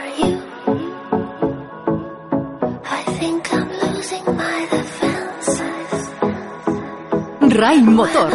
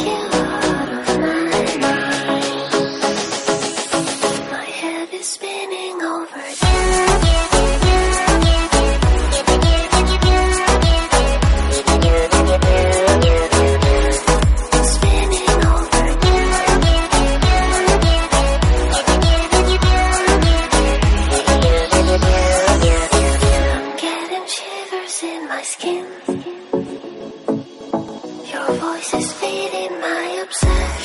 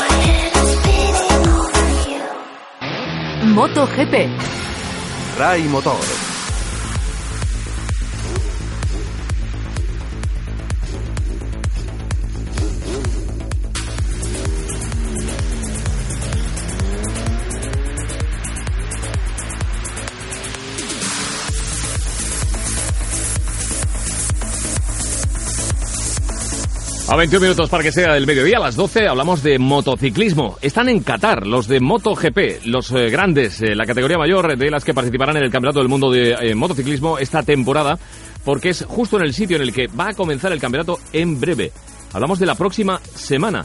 Estamos ya, bueno, pues eh, en una pista, en la de Qatar, que va a abrir el Campeonato del Mundo y en la que están los grandes. Como decía, en Jerez van a estar esta próxima semana los pequeños, Moto 2 y Moto 3. Eh, bueno, pues de momento con Alex Márquez en progresión, como era lo normal, el Campeonato del Mundo, eh, después de vencer.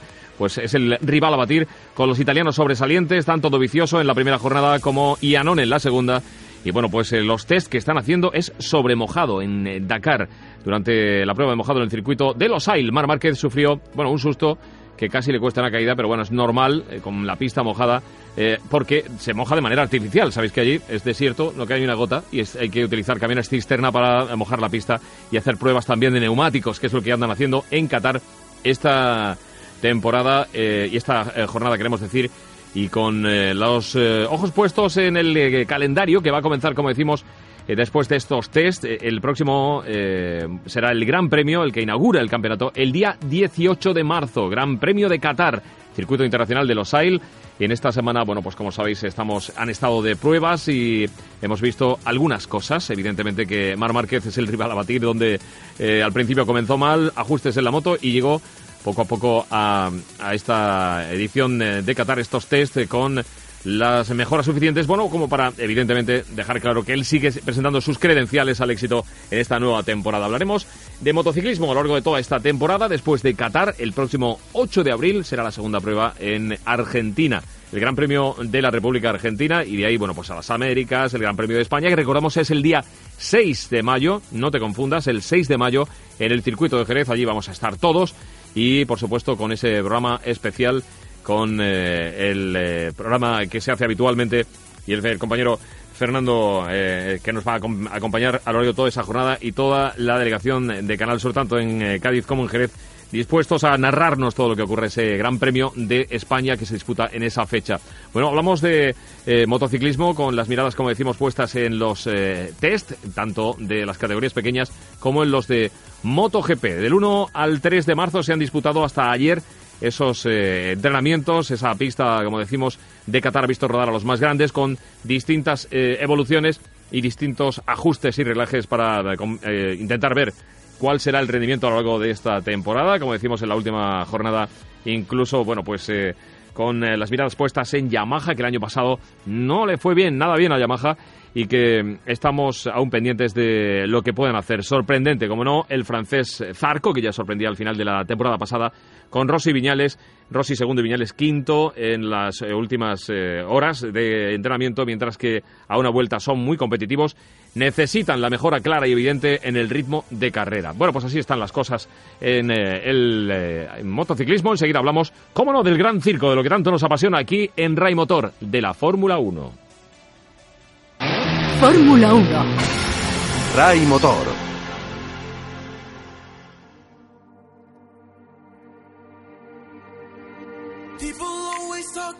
The ones that got away. I just seem to get the ones that always want to stay. I'm just too distracted with the life I'm trying to paint. Yeah, yeah. Oh, yeah, yeah. Say, got all these women too attracted to the fame. Not too many brothers that will end up in the way. Nothing's gonna stop me, I'ma get it either way. Yeah, yeah. Oh, yeah, yeah. Why would you wanna take away from this moment? Can own it. Why would you wanna take away from this moment?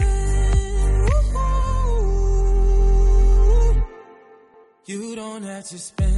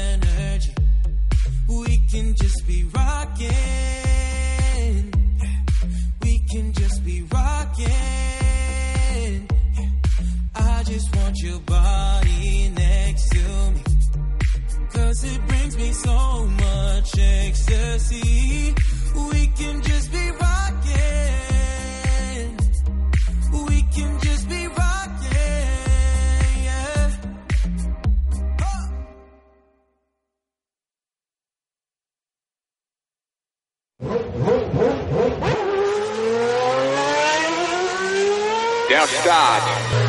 Wie immer, der spannendste Moment. Fünf rote Lichter. Jetzt gehen sie aus. Jetzt geht's los.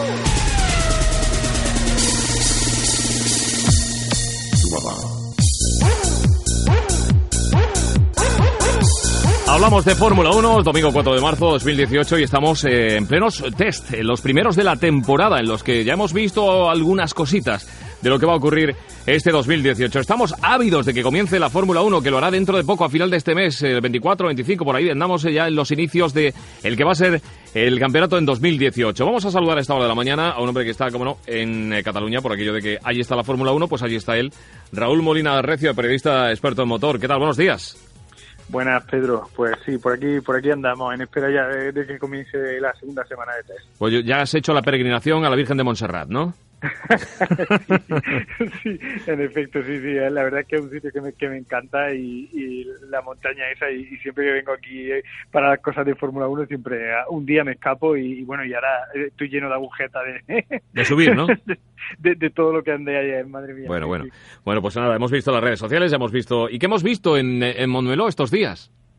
Pues mira, la verdad es que hemos visto muy mal tiempo. Esa es la Sí, primera noticia. Eso es lo peor, sí. Sí, y, y eso ha generado poco, bueno, relativamente poco rodaje, ¿no? Después, yo destacaría también un inicio de McLaren con una, un poquito de, de problemas, ¿no? Unos, eh, la verdad, problemas que son Normales. de comenzar. No, o sea, es que esto es la pretemporada, están probando, están, eh, están en la primera semana están intentando echar a andar los coches y el, el McLaren empezó andando, pero al final se quemó. Ya está, lo han solucionado y ahora ya, pues fíjate que el último día donde ya se pudo rodar adecuadamente entre Bandor y Alonso hicieron 161 vueltas y bueno, pues mm, ya eso es rodar con total normalidad. ¿no? Fernando Alonso Entonces, diría, ¿cuánto rato llevo en el coche, no? ¿Cuánto- ¿Cuántas vueltas doy? sí, sí, sí, sí, la verdad es que mm, por otro lado, mm, creo que no solo en el McLaren, sino también en Red Bull y en eh, Renault, el motor eh, de los galos funciona perfectamente y, y nada. Es verdad que el último día mm, Red Bull tuvo también problemas, fíjate que, que hicieron, Verstappen pudo hacer solo 35 vueltas y claro, pues eh, esto te demuestra lo mismo que le pasó a McLaren el día anterior, que, so- que solo Alonso solo pudo hacer 37. Bueno, pues es que seguro que han sido demasiado agresivos en tal o en cual cosa y están poniéndolo todo en funcionamiento de forma adecuada, ¿no? Entonces, un- un poco no hay que alarmarse, ¿no? De que el McLaren se parara, bueno, que en España como somos, eh, como somos, que hablamos y, y sobre todo hablamos sin saber, pues nos encontramos con, con este tipo, con este tipo de cosas, ¿no? Lo de McLaren es totalmente normal, no es nada raro, no es lo de Honda, ya de ninguna manera, eh, y, y bueno, y no sé, yo también hay otro hay otro punto que destacaría de estos test de esta semana, sobre todo del último día, y, que mucha gente lo ha minusvalorado, y yo creo que se equivocan claramente, y es el tiempo que se hizo Mercedes, un 1.19.3 que se hizo Hamilton con neumáticos medios en una tarde bastante fría. Y, y, oye, y yo creo que, que bueno, que el Mercedes de momento asusta, ¿no? Porque entre otras cosas, fíjate, el resto de los equipos estaban echando a andar los coches y Mercedes ya el último día ya tenía el coche echado a andar y ya trajeron ya trajeron cosas nuevas, ya trajeron un alerón trasero nuevo, un alerón delantero nuevo. O sea, cuidado, cuidado, que ya eh, solo en lo que es el programa de trabajo ya van por delante. Y encima, un tiempo así con los medios, que la gente dice, bueno, es que el asfalto es nuevo, los neumáticos son más rápidos. Sí, sí, el asfalto es nuevo para todos, los neumáticos son más, más blandos para todos, pero los únicos que consiguieron hacer un 1.19.3 con neumáticos medios fue Mercedes, ni Ferrari, que lo hizo con blando, ¿eh? O sea Claro. que cuidado, las cosas en su sitio. Lo que ocurre es que ellos tienen, claro, la ventaja de que el coche va muy bien. Entonces, claro, pueden dedicar a lo mejor el tiempo, me imagino, la, la estrategia, la, la investigación a otras cuestiones, ¿no? Que, que Por es- supuesto, Entonces, por eh, supuesto. claro, le darán eh, preferencia a otras cuestiones más aerodinámicas, en fin, un poco más de, de- en fin, la estética también, evidentemente, no, no por la, lo- lo- la apariencia del coche, sino por lo que los resultados eh, en Claro. esa máquina, en ese túnel del viento y demás. Bueno, eh, McLaren, oye, hay gente que ya se atreve a decir que Fernando Alonso va a hacer podios. Ayer lo dijo incluso Emo, este Emerson Fittipaldi, el brasileño. Yo eso, a, a ver, eh, el coche es fantástico. El coche tiene eh, hasta parte de eh, que hasta han sorprendido a Adrián Newey, ¿vale? El mismo Newey dijo que la trasera del coche, lo que han hecho en la parte trasera del chasis, etcétera, etcétera, es súper interesante y tremendamente efectivo a nivel aerodinámico. Yo creo que el coche es muy bueno. Yo creo que es una evolución del chasis del año pasado que ya era muy bueno y yo creo que en ese sentido van a tener eh, van a tener ahí bastante bueno yo creo que, pueden tener bastante mm, eh, o sea van a subir muchísimo pero cuidado tenemos cuatro coches delante o sea están los dos Mercedes y los dos Ferrari y esta gente está muy por delante de McLaren y muy por delante de la potencia que tiene Renault ahora mismo Y ¿eh? hay, no hay nadie más. Y Red Bull Ah, amigo. Claro, claro, es que es que si nos ponemos así, entonces McLaren estaría optando un séptimo o un octavo puesto. Pero cuidado, ¿eh? que Red Bull lleva el mismo motor que McLaren y yo quiero ver los dos chasis, a ver cuál funciona mejor. Vale, ¿vale? vale. Bueno, O sea, ahí, están en igualdad. Ahí están en Ahí, igualdad. ahí, bueno, veremos, veremos. Hasta esta semana que comienza, que los equipos empiecen a simular clasificación, a simular ritmos de carrera, etcétera, etcétera, nos vamos a tener las cosas un poquito más claras.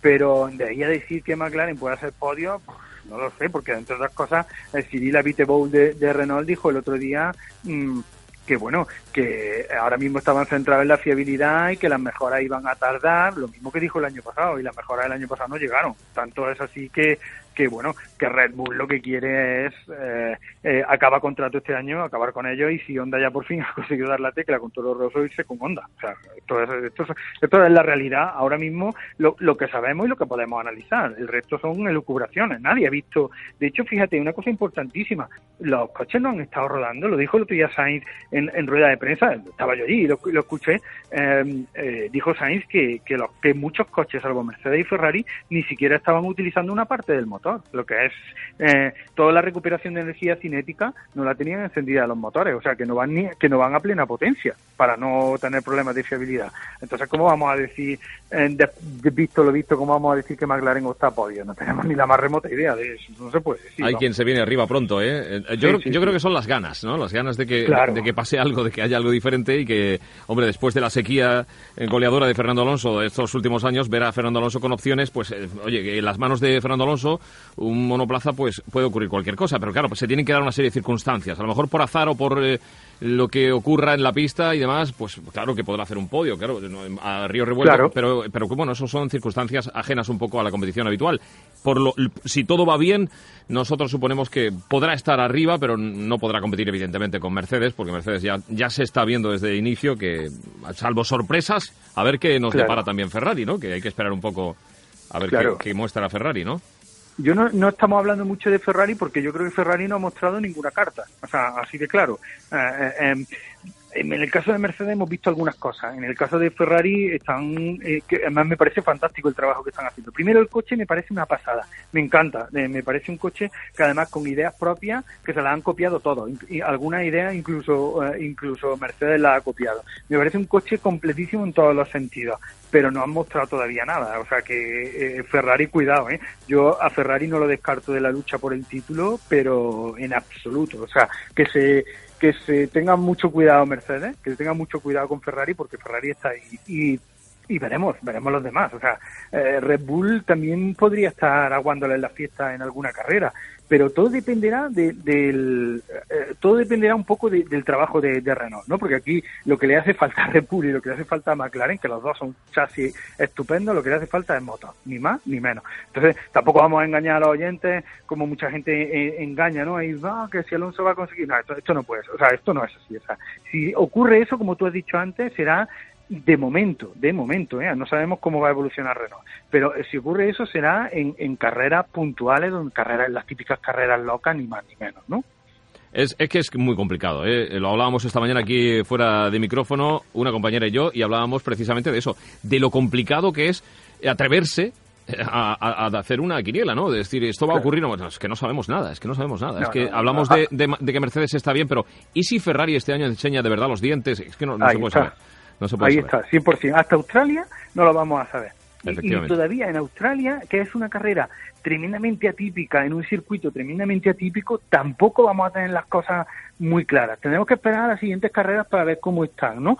Mm, pero yo creo, fíjate, yo creo que esta semana ya, pues, eh, al menos los que estamos allí en el circuito de 9 a 6, mirando la tabla de tiempo y mirando la pista, yo creo que conclusiones podemos sacar. Ah, o sea, el vuelta a vuelta, etcétera, etcétera. Nunca sabes si los coches van a totalmente a, a tope de potencia. Nunca sabes si los coches van a tope de gasolina. Pero, por ejemplo, hay un dato que siempre se puede analizar. Cuando un equipo hace una simulación de carrera, esa simulación de carrera la haces con el tanque lleno porque tienes que hacer una carrera entera, ¿no? Entonces, ahí sí que puedes sacar los promedios de vuelta y ahí sí que puedes ver quién va más o menos rápido, independientemente de lo que puedan esconder los equipos, ¿vale? O sea, pero ahora en la primera semana de test, imposible, nunca, en ninguna pretemporada se sabe nada en la primera semana de test, ¿no? Bueno, lo único es ver los coches, disfrutar un poquito del ambiente y, comprobar a ver qué, qué evoluciones lleva uno. A ti eso te, te encanta, ¿no? Me imagino que tú Claro. la, la parte técnica con esto disfrutas mucho, ¿no? Sí, sí, sí, eso, eso, eh, para mí es fantástico, ¿no? Porque yo estoy viendo todos los días eh, debajo de, de la sala de prensa los coches llenos de sensores, de parrillas, de, de, todas estas cosas aerodinámicas y todas esas novedades que, que, que además durante esta segunda semana de test es donde vamos a ver cómo aparecen muchísimas más. O sea que para mí, o sea, para, para mí, para los locos de la técnica de la Fórmula 1, esta semana va a ser apasionante a, a nivel técnico, ¿no? Pero bueno, tampoco, tampoco hay que hacer spoilers de la temporada, ¿no? O sea, bueno, vamos a esperar a Australia a ver qué va a pasar y mientras, como bien dices tú, vamos a disfrutar de esos cochazos en pista, de ese paso por, por curva que tienen tan absolutamente brutal. Hombre, y si el tiempo lo permite, se puede disfrutar, los aficionados que pueden ir al circuito pueden disfrutar muchísimo, muchísimo viendo estos cochazos. ¿Qué esperamos? ¿Esta semana da lluvia en Montmeló? Creo que daba un, día lluvia solo, los demás daba nublado y, y- y varios de ellos sol. O sea, y un par de ellos sol, creo que. Bueno, pero sí. no, te- ah, no, no, no te o sea, no sé si es el miércoles cuando da un poco de lluvia, pero da lluvia solo puntualmente un par de horas, no más. Bueno, a ver si hay suerte y podemos eh, ver algo más, ¿no? Y sacamos alguna conclusión, las primeras conclusiones de, de la pretemporada o de la temporada esta de 2018 y ya hasta Australia, a disfrutar en Australia. Raúl, ¿de qué esperamos de Sainz? Eh, ¿Cómo ves el Renault? Ah, Más Pues o menos, mira- es pronto, como decimos, para ver algo, pero ¿qué opinas? Mira, eh, es uno de los coches que más me han sorprendido. Fíjate, o sea, yo no sé dónde estará Renault, no sé, eh, sí que sé que si fuera por las manos de Sainz y las de Hulkenberg, el equipo iba a rendir mucho, pero fíjate que es uno de los coches que más, desde mi punto de vista, que más ha evolucionado. Yo que he analizado todos los coches de la parrilla, este es uno al que le he visto mu- eh, más novedades que otros, ¿no? Y tiene también cosas bastante, bastante interesantes y bastante peculiares, entonces, eh, Hombre, no te digo que vayan a estar ganando carreras, no te digo que vayan a estar optando por podio, pero, eh, pero es un coche interesante y sobre todo un equipo que está trabajando muy bien. Yo creo que Sainz ahí puede hacer puede hacer muchísimas cosas con el tiempo, ¿no? Hay que construir el equipo y está, él es joven, eh, Hulkenberg también tiene tiempo y entre los dos pueden hacer un equipazo muy, muy, muy potente, ¿eh?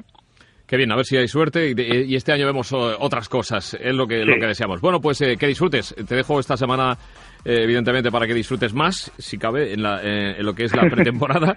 y, y bueno, ya, ya hablaremos si me cuentas eh, más adelante cómo, cómo ha ido todo y lo que ves de este arranque de la temporada en 2018. Amigo Raúl Molina, que tengas feliz jornada y a disfrutar de Montmeló y de la Fórmula 1. Pues nada, muchas gracias, un abrazo para ti, Pedro, y para todos los oyentes.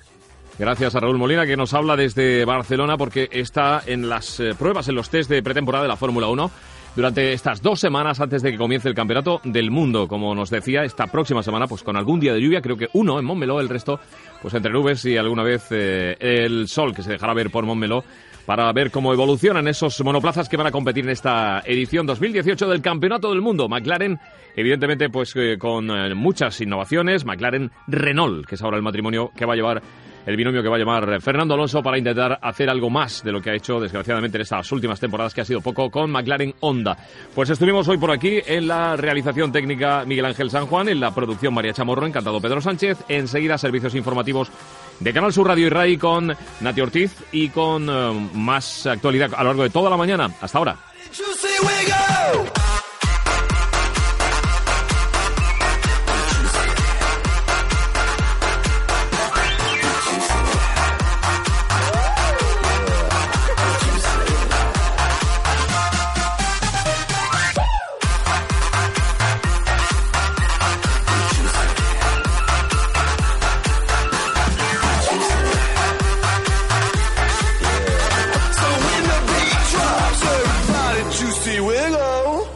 Ray Motor.